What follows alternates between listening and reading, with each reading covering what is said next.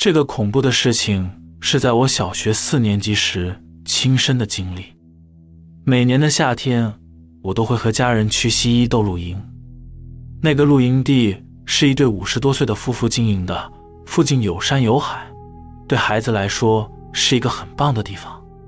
这个露营地好玩的地方就是一到晚上，在自动贩卖机和路灯旁就会有独角仙聚集。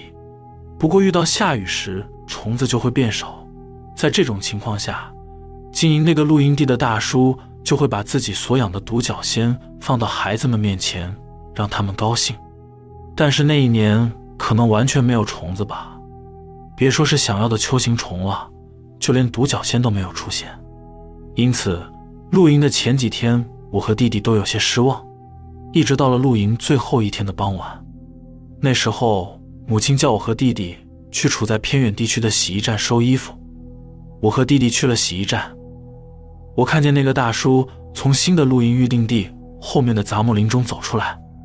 我知道那位大叔自己有养昆虫，所以我想他一定是在那片杂木林里捕捉的。于是我和弟弟决定趁虫子最活跃的半夜去杂木林看看。那天深夜到了半夜两点，安静的夜晚，营地中只有我和弟弟的脚步声。我们两个带着昆虫的笼子和手电筒。走到杂木林的入口时，我看见杂木林中有一道摇摇晃晃的闪烁灯光。我心想，一定是其他人在里面找虫子，不能让他们抢先一步。于是我们急忙地走进杂木林里。就在我们拨开草丛往前走的时候，弟弟突然很紧张地叫我赶紧把灯关掉。于是我就按照他的指示把灯关掉。接着弟弟小声的和我说。绝对不要出声。然后他指着一盏在黑暗中不停晃动的灯光。当我们仔细看时，发现那盏灯是拿着手电筒的老板大叔。我们想着，如果被他发现的话，一定会被骂的。所以我们决定坐在那里等他离开。我和弟弟两个人就坐在那边看着那个大叔。只见他把光照在一棵树的树干上，好像有什么东西在窸窸窣窣的。我感觉他似乎在摆弄着什么，之后就朝下一棵树走去。就这样，那位大叔逐渐离我们藏身的灌木丛越来越近。我们紧张的心跳加快，感觉连心跳的声音都会被发现。我和弟弟两个人也想过，干脆直接一边逃跑一边道歉，然后冲回去。但是在黑暗的杂木林中奔跑太危险了，因此。我们还是盯着大叔呆着不动。在此期间，树林中不停的有嘎吱嘎吱的声音在荡漾着，那个怪声是从老板大叔那边发出来的。我和弟弟仔细一看，大叔似乎一边在吃着什么，一边探索着树木。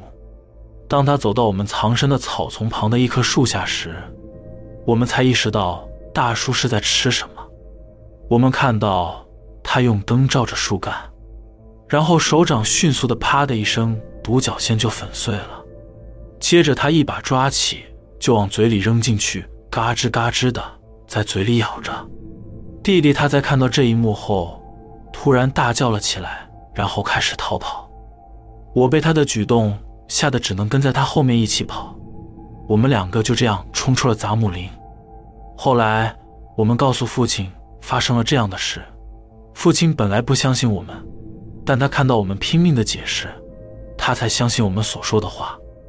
然而那一年就变成了我们最后一次的露营，而且以前每年都会寄来问我们今年是否愿意再去露营的新年贺卡也戛然而止。家人之间也不再谈起那个露营地的事情。一直到了三年后，我才又听说那位老板大叔在杂木林那次焚烧死了。老板的妻子。则是在新的露营预定地呈现发疯的状态，后来他受到了警察的保护，而那个营地就从此没再开门营业过，永久关闭了。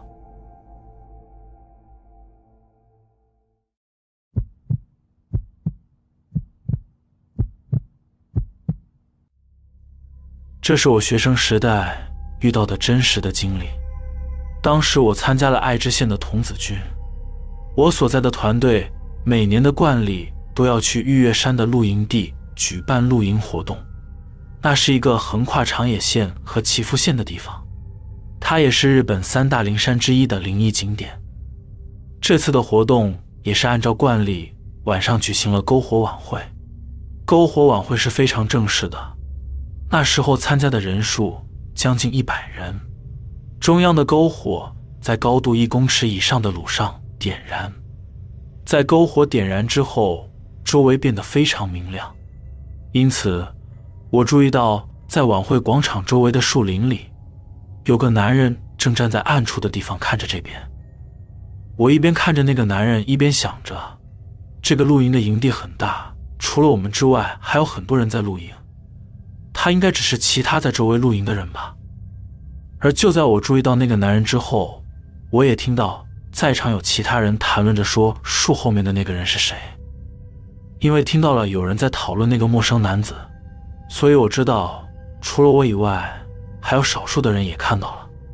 然而，到了第二天白天的时候，我和几个同伴走到昨晚那个男人所在的地方时，我吓了一跳，因为那一排大树的后面是一个类似悬崖的陡峭斜坡，那里是完全没有足够的空间可以让人站在那里的。后来，我和昨晚有看到那男人的其他人一起讨论回想这件事情时。有人说，昨晚看到那个人的穿着是以前战争时期才会穿的军服。不过，最让我们觉得诡异的是，所有看到的人都想不起那个人的长相，大家都和我一样，对那位男人的脸是模糊的印象。这让我不得不去想，那男人应该就是所谓的幽灵吧？不知道当时他是带着什么样的心情看着我们晚会的呢？事后我回想起那次的露营。还发生了很多其他奇怪的事情，像是有人看到了透明的白色大蛇，还有人在河里玩的时候，在水里和某种黑色人影对到了眼睛。不过也因为那次的活动很有趣，所以大家都没有强烈的恐惧感。对我来说，那是一次美好的回忆，但也是一个不可思议的露营活动。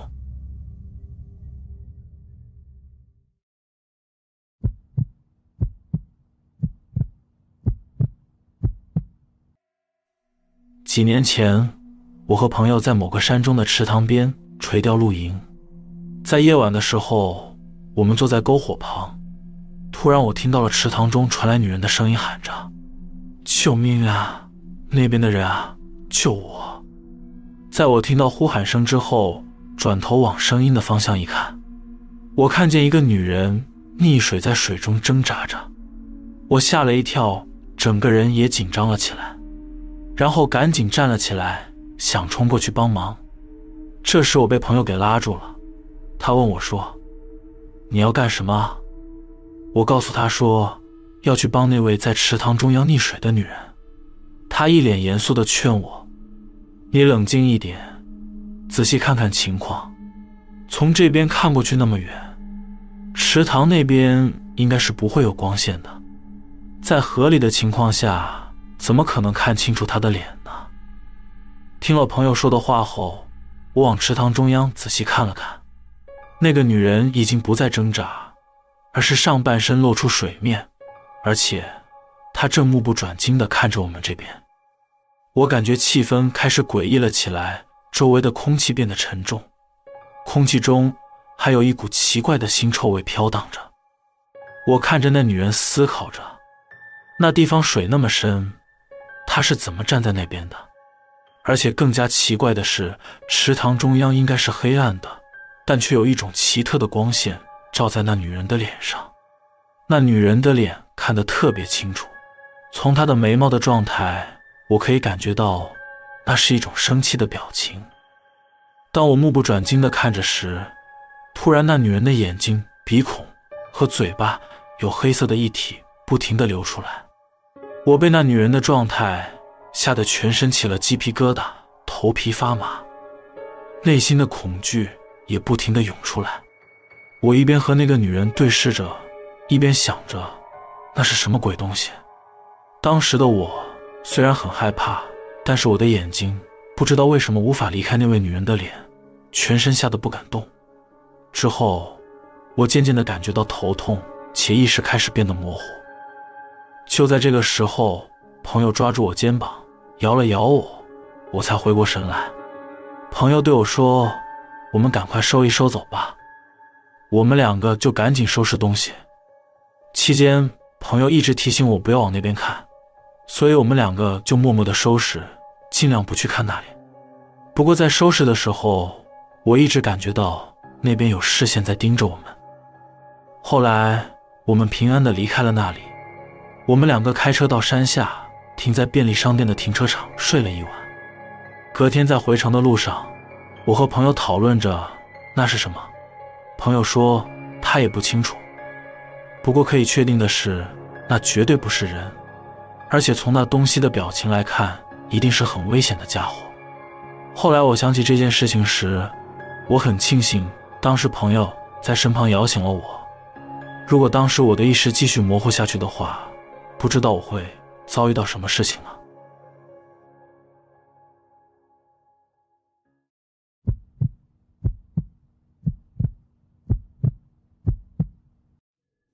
几十年前，我还很年轻时，遭遇过一件诡异又危险的经历。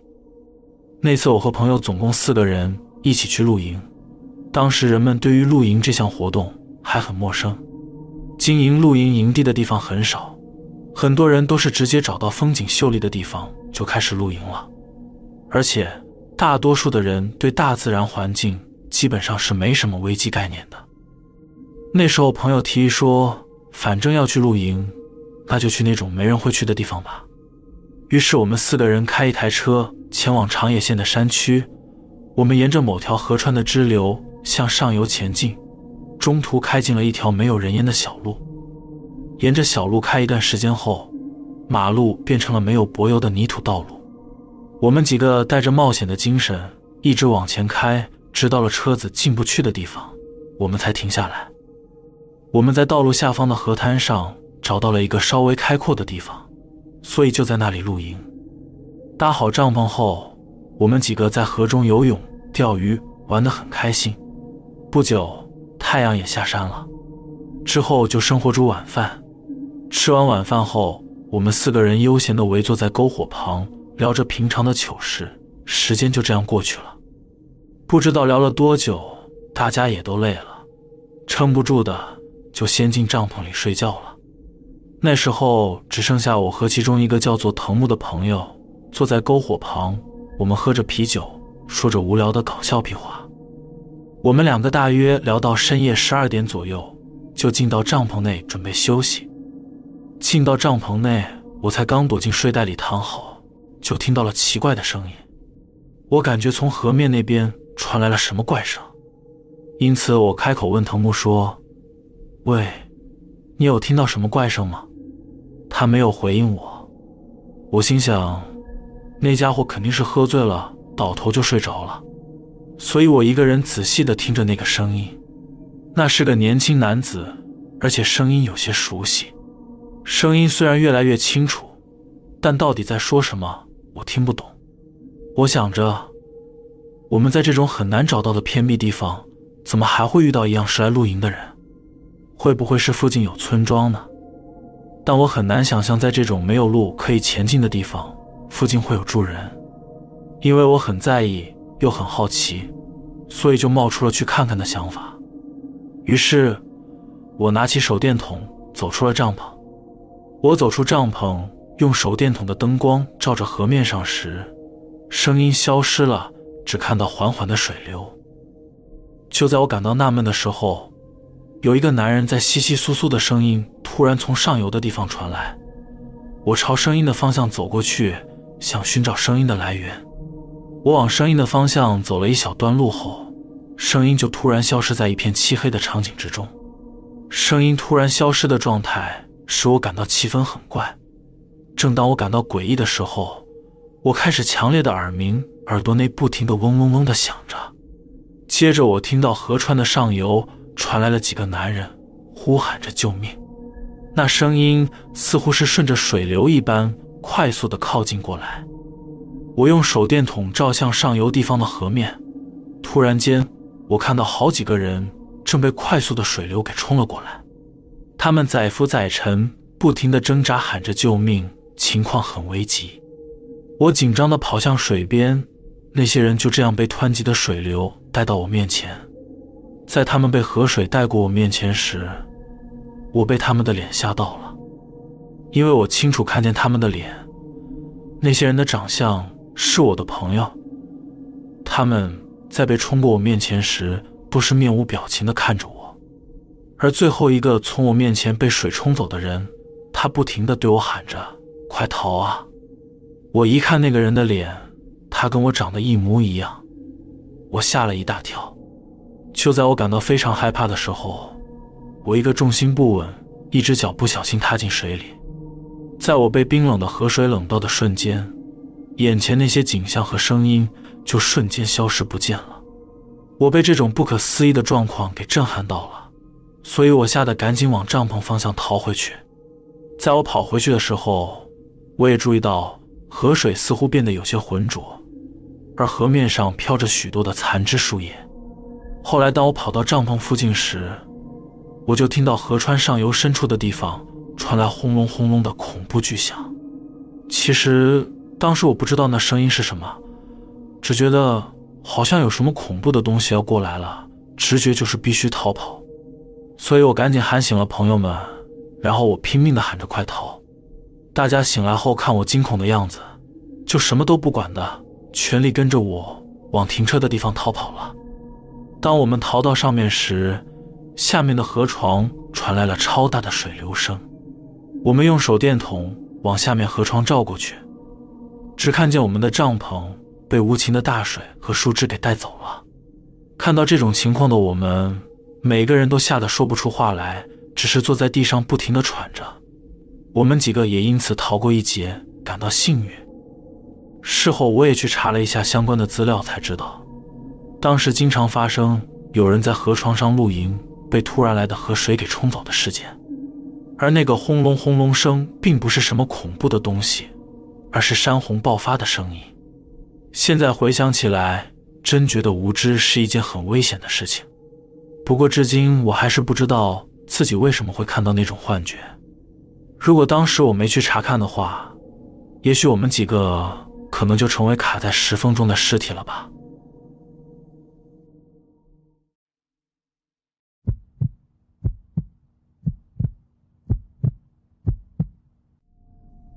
这是我在三年前遇到的事情。我的兴趣是一个人去露营，不过当时受到新型冠状病毒的影响，在预防感染的政策下，很多营地都不营业了。因此，我决定到野外露营。野外露营也称作野营，那是指在没有厕所、盥洗室，也没有人经营管理的郊外山区或森林里露营。因为我也有几次野营的经验，所以在决定好目的地后，就马上准备好工具，然后周末就去了山梨县的某座山中。到了目的地的时候是下午一点多，深山里树木林立，景色优美。